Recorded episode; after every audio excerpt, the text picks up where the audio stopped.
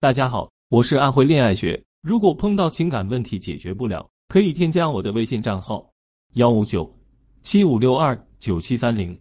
有问题的话可以找我。学员申迪，三十三岁，在外企管理着一个六人的研发小团队，丈夫是同公司华中地区的销售经理，也是公司的高管。一年多前，申迪发现老公有小三，心高气傲的她刚开始想要学习狗男女大闹一场，后来想到如果闹大了。孩子、老人会受到影响，两个人的事业只怕也会受波及。左思右想之后，申迪就来找我了。申迪当时很困惑的问我：“老师，我调查了一下那个小三，学历、家境、相貌样样不如我，就是一个小前台。但是老公对她是宠爱有加。现在她说要为了我老公去离婚，还要我老公也快点和我离婚。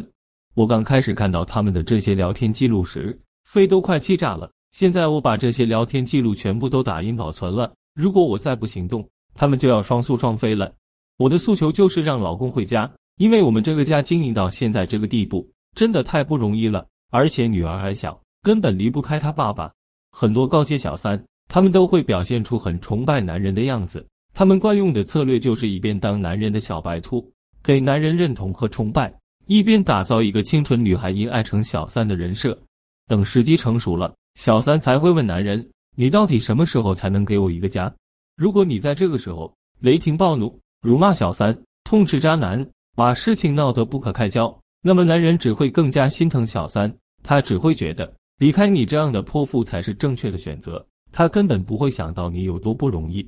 当然，如果你处理不当，不是和老公闹翻，就是卑微的哀求他回家，那么你的筹码就会降低，到时候就比较难挽回了。那么，拯救家庭计划应该是什么样的呢？让小三意识到男人对家庭的在意，第三者的目的都是上位。那些表现出无欲无求的小三，都只是在积累摊牌时的筹码。而这时的你，应该以老人、家庭、孩子为中心，告诉男人这个家不能没有他，并且你要多制造让老公回家的机会，让他为了家庭而忙碌。就像申迪老公在承认出轨之后，申迪就要老公保证。不管事情如何发展，我们之间的事不能影响女儿和老人。你必须多花时间在女儿身上。男人因为惦记女儿回家时，身体就把家里收拾得焕然一新，还做了一大桌子菜。女儿也笑嘻嘻的缠着爸爸，家庭氛围特别轻松，并且身体在男人回家之后，根本就不会提起小三。等男人知道自己回家后不会遭遇狂风暴雨，那么他对身体的戒心就会降低。然后三妮还在社交媒体上大肆宣扬女儿和男人的互动，还说想再生一个弟弟陪陪女儿。这时候小三肯定会着急的，因为小三最经不起拖，拖得越久，男人的态度就会越摇摆。而且当家里的气氛越好，男人回家次数越多，小三就会越焦虑。离间小三和男人的感情，第一步，申迪继续塑造阖家欢乐的场面，让公婆放话，不许小三进门。让孩子进一步黏着老公，而她则负责和老公谈判。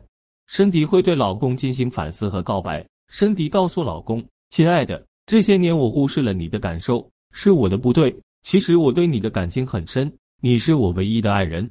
我不会强留你，但是我想让你知道，你是这个家庭的重心。如果失去你，我和孩子都会很痛苦。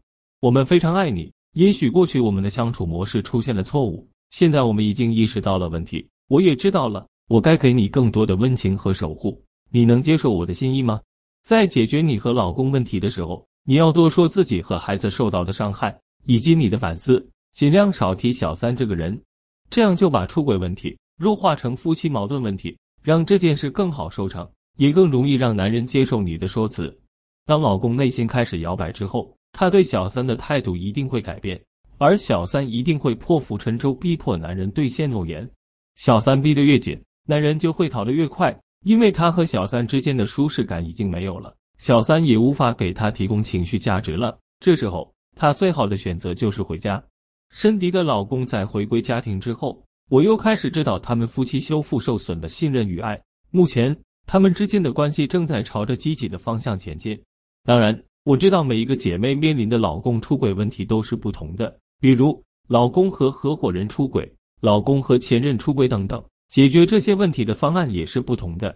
如果你也遇到了老公出轨的问题，无论是哪种情况，你赶紧添加下方情感分析师的微信，我们的专业导师会为你分析现状，制定最适合你的策略，帮助你挽回他的心，让他今后只爱你一个人。